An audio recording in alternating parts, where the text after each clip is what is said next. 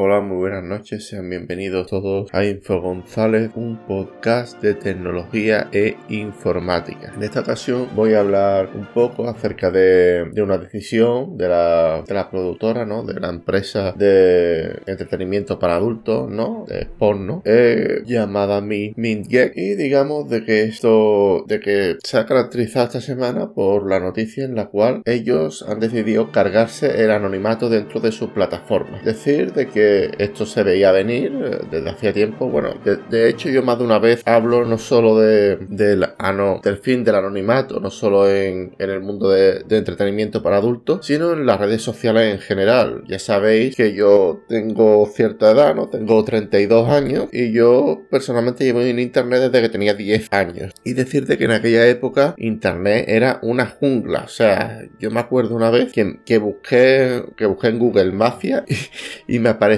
una página web, no sé si sería cierta o no, de mafias ahí en internet indexado las primeras, los primeros resultados de Google cuando la, inteligencia artificial de Google no estaba tan avanzada, cuando no había redes neuronales, por lo menos no hasta el punto que está eh, desarrollado a día de hoy, etcétera, ¿no? Y yo siempre digo de que, de que el fin del anonimato no, no es ninguna casualidad, porque todo, todas las personas somos, tenemos un lado oscuro y eso de que haya cierto anonimato, donde no haya castigo, donde no haya incentivación a hacer el bien, todo eso puede ser bastante peligroso entre, entre las personas, ¿no? Ya que puede haber ciertos abusos por parte de nosotros mismos, ¿no? Y básicamente Mingeek ha dicho de que, de que se va a cargar el anonimato dentro de sus páginas web de adultos y para ello lo primero que va a hacer es pedir un DNI y fuera parte en el vídeo, eh, digamos, hay una empresa aparte de, de Pornhub que se, se encargará de verificar que estos datos sean, sean vinculantes, es decir, de que las dos personas que aparecen en el vídeo y la persona que está en su DNI sean la misma. Esta empresa creo que se llama Yoti o sí,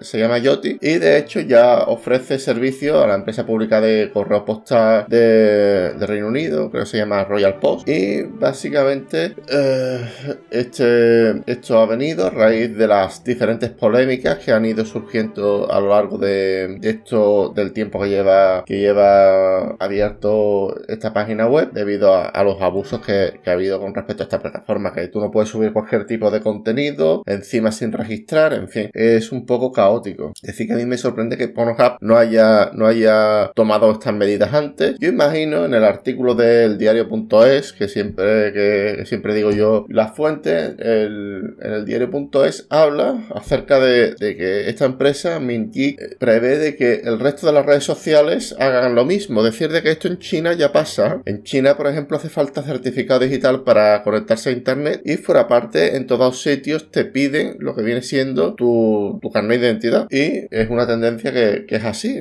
Se, va a terminar imponiendo, pero que, vamos a ver. Yo siempre digo lo mismo. Si tú vas, si tú te registras en un programa de citas, ¿no? En un programa de, de Badu o de, o de Tinder, cualquiera de estos, ¿no? Para, hacer una, una cita de, de pareja, ¿Tú de quién te fías? ¿De una, de, una aplicación que no te pide datos o de una aplicación que te pide el Facebook y el número de teléfono? Que son cosas que, que, en fin, es cierto de que se pierde anonimato, pero se gana seguridad. Y nada, quería comentar esta noticia porque me pareció una noticia bastante interesante, ya que yo, yo he vivido los... Bueno, voy dejando hasta aquí mi artículo de hoy, solamente quería comentar esto. Y nada, espero que os haya gustado, que os haya sido entretenido y sin más, me despido. Un saludo, hasta la próxima, chao.